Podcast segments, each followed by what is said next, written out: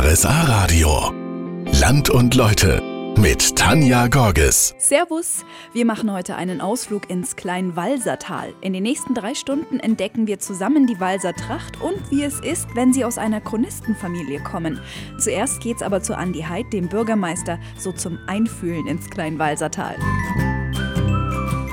Eingeschlossen in den Allgäuer Alpen am Fuß der Kanzelwand der grandiose Blick auf den hohen Ifen und den großen Widderstein. So liegt die Gemeinde Mittelberg im kleinen Walsertal. Obwohl der Ort zu Vorarlberg gehört und damit zu Österreich, erreichen sie ihn am besten über Oberstdorf. Diese besondere Lage wirkt sich auch auf die Walser aus, sagt Bürgermeister Andi Heid. Ja, aufgrund der Lage schon von früher äh, sind wir natürlich auch viel auf uns selbst gestellt. Und wir sind schon eigenständig, sind auch froh, wir sind von Bergen umgeben, machen viele Dinge alleine, müssen auch viele Dinge alleine erledigen innerhalb der Gemeinde, wo andere auf Nachbargemeinden ausweichen können. Ja, wir sind eigenständig, strebsam, offen. Das mit der Offenheit, das können die Gäste aus der ganzen Welt, die hierher kommen, bestimmt bestätigen. Die kommen außerdem auch gerne, weil das Kleinwalsertal wirklich eine schöne Gegend ist. Da muss doch der Bürgermeister bestimmt auch nicht lange überlegen, ob er einen Lieblingsplatz hat. Ja, habe ich. Ja, ich habe eine Hütte und da setze ich mich gerne mal davor, auch wenn ich wenig Zeit habe. Und man hat einen schönen Blick aufs Tal und das ist ein Lieblingsort und auch ein Ort der Entspannung. Der Blick von oben, immer eine gute Idee, drum ist mein nächster Halt die Kanzelwand. Servus, schönen Nachmittag. Ich bin heute mit Land und Leute im Kleinwalsertal unterwegs. Das war für mich so ein bisschen ein Rätsel, wie das da alles so zusammengehört. Das Kleinwalsertal liegt ja in Österreich und besteht aus der Gemeinde Mittelberg mit ihren Ortsteilen Hirscheck und Rietzlern. Und ich habe mir gedacht, es ist Zeit, sich die Gemeinde mal ein bisschen von oben anzugucken. Darum bin ich jetzt gerade in der Kanzelwandbahn und fahre nach oben. Und schau mal, von der Kanzelwand nach unten ins Tal.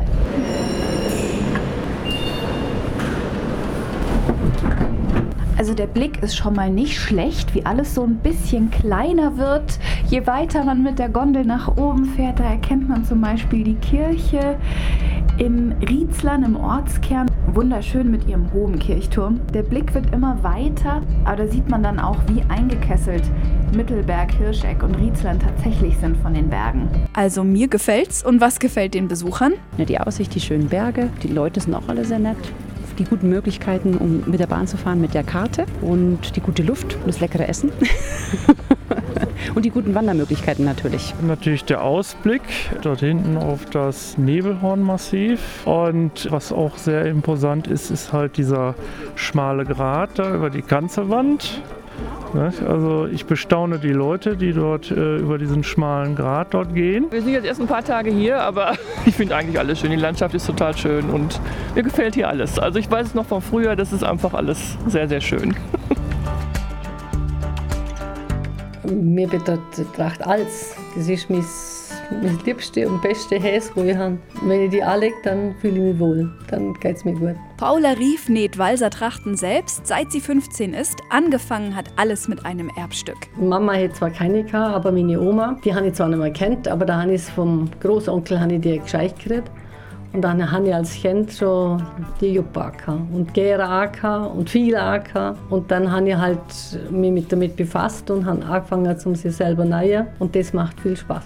Die Leidenschaft für die Tracht und damit auch für die eigene Heimat, die spüre ich ganz deutlich bei Paula Rief.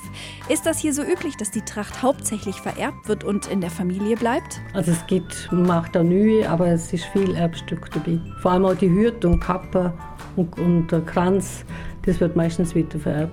Klingt, als sind da richtige Schätze mit dabei. Ist das auch. Und man muss es auch hüten. Ein Stoff wird genauso mürbe, auch wenn man nicht anhält wie was anderes. Und der Juppe ist halt doch das Teil, wo man es anhält, es wird einmal doch mal fürcht, was nicht werden sollte. Oder man hockt drauf, was man auch nicht sollte. Man darf ja nicht drauf hocken, weil sonst geht das Handgefällt raus, da muss man sich aufziehen durch die Juppe. Aber es ist einfach ein Stoff, wo, wo man braucht und wo die Luft und alles, was mürb macht. Und dann gibt es halt Risse drin. Und das kann man halt dann nicht mehr flicken. Das ist natürlich sehr traurig, wenn das mal passiert. Die Juppe übrigens ist das, was eine Walserin über den Unterrock ihrer Tracht zieht. Welche Teile alle noch zur Walsertracht gehören, das hören Sie gleich. Also ich oute mich jetzt mal als Kleinwalsertal-Neuling.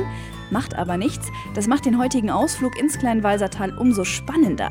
So bin ich auf die Walser Tracht aufmerksam geworden. Die ist wirklich besonders. Paula Rief kennt sich damit bestens aus. Sie näht sie nämlich selbst, seit sie 15 ist. Die ist aber ein bisschen aufwendiger als unsere bayerischen Dirndl. Was für Teile gehören denn bei der Frau dazu? Es gehört die Bluse, es gehört äh, weiße Kniestrümpfe, es gehören Trachtenschuhe, dann ist es der Unterrock mit dem grünen Wollstoff und ober der Stickerei und dann die Juppe, wo drüber geht und die ist handgefältelt und hat, wir sagen Psätze, das sieht aus wie ein Molar, aber das ist speziell angeneigt, dass das auch richtig fällt. Und darüber gehört der Fürsches und der wird mit gestickten Bändel festgekippt. Dazu gibt es noch die verschiedensten Kopfbedeckungen. Zum Beispiel tragen junge Mädchen oder Frauen eine Krone. Ja, das Krönel oder der Kranz, sagt man. Und das sind nur die Ledigen an. Die Braut bei der Hochzeit geht es zum letzten Mal an. Und bei der Krone haben wir normal anderthalb rote Bändel dort. Und die Braut hat als einzige grün. Nur die Braut hat einen grünen Fürsches und hat die grünen Bändel. Die verheirateten Frauen dürfen dann wiederum eine Pelzmütze tragen. Ein Foto von so einer Tracht finden Sie übrigens auch auf rsa-radio.de bei Land und Leute. Da gibt es auch unseren Podcast und das ganze Gespräch mit Paula Rief. Die Menschen im kleinen Walsertal haben sehr enge Verbindungen ins Wallis in der Schweiz. Von dort stammen die Walser nämlich ab. Ihre eigenen Wurzeln sind den Walsern im kleinen Walsertal sehr wichtig. Und ich hatte das Glück, das Gedächtnis vom kleinen Walsertal zu treffen. Also bei mir ist das erblich bedingt. Sagt Stefan Heim. Er kommt nämlich aus einer Chronistenfamilie. Also in unserer Familie, dort wo ich aufgewachsen bin, gibt es ein kleines Hausmuseum. Und meine Vorfahren waren eigentlich immer schon quasi Dorfchronisten, die ganz viel über das Tal aufgezeichnet haben. Und das befindet sich immer noch im Haus und dort habe ich seit meiner Jugend eigentlich immer gerne gestöbert. Die Ahnenforschung ist ihnen also in die Wiege gelegt. Es gibt Geschichten, die machen die Arbeit als Chronist erst richtig spannend. Welche das für Stefan Heim sind, darüber sprechen wir gleich. Stefan Heim ist das Gedächtnis des kleinen Walsertals. Ich übertreibe nicht, wenn ich das sage, denn er ist in einer Chronistenfamilie aufgewachsen, hat seine Kindheit in einem 500 Jahre alten Haus verbracht, das gleichzeitig irgendwie Heimatmuseum ist. Was reizt ihn daran, die Geschichte aufzuschreiben? Was es oft spannend macht, ist, wo die überall gelebt haben, in, in welchen Häusern. Oder auf der anderen Seite gibt es natürlich auch besondere Persönlichkeiten, wie zum Beispiel es gab einmal einen Menschen, der alle sieben Sakramente empfangen hat, was ja eigentlich gar nicht wirklich geht. Also in katholischen Sakramente ist die Ehe und Priesterweihe, die sich eigentlich ausschließen. Und da gibt es natürlich interessante Geschichten dazu. Wie, wie konnte das passieren? Ja, wie konnte das denn passieren? Also es war so, der Mann wollte eigentlich Priester werden und hat sich dann wohl doch verliebt und geheiratet und seine Frau hatte eigentlich immer ein schlechtes Gewissen. Und irgendwann innerhalb von sechs Wochen verstarb seine Frau und drei seiner sechs Kinder. Auf jeden Fall musste der Mann seiner Frau versprechen im Sterbebett, dass er seine Studien quasi fortsetzt. Und so wurde er am Ende dann noch Priester. Das sind Geschichten, die Stefan Heim gerne bewahrt. Ein bisschen hilft das vielleicht auch bei der Frage, wer bin ich? Für Walser manchmal nicht leicht zu beantworten. Zwischen Deutschland, Österreich dazugehören oder doch nicht dazugehören, macht auch eine bestimmte Geschichte, die wahrscheinlich nicht jedes, jeder Ort hat für sich. Also sozusagen muss man die Wurzeln für sich finden, weil man nirgends wirklich dazugehört. Für manches, manche sprechen dann auch, das ist wie eine Insel. Eine schöne Insel allerdings, mitten in den Bergen mit stolzen, offenen Menschen und viel Brauchtum. Also der Ausflug ins kleine Walsertal lohnt sich. Und das war's auch schon wieder für heute. Die ganze Folge gibt's als Podcast zum Nachhören auf rsa-radio.de und nächste Woche nehme ich Sie mit nach Dietmannsried. Bis dahin. So ist das Allgäu. RSA Radio. Land und Leute.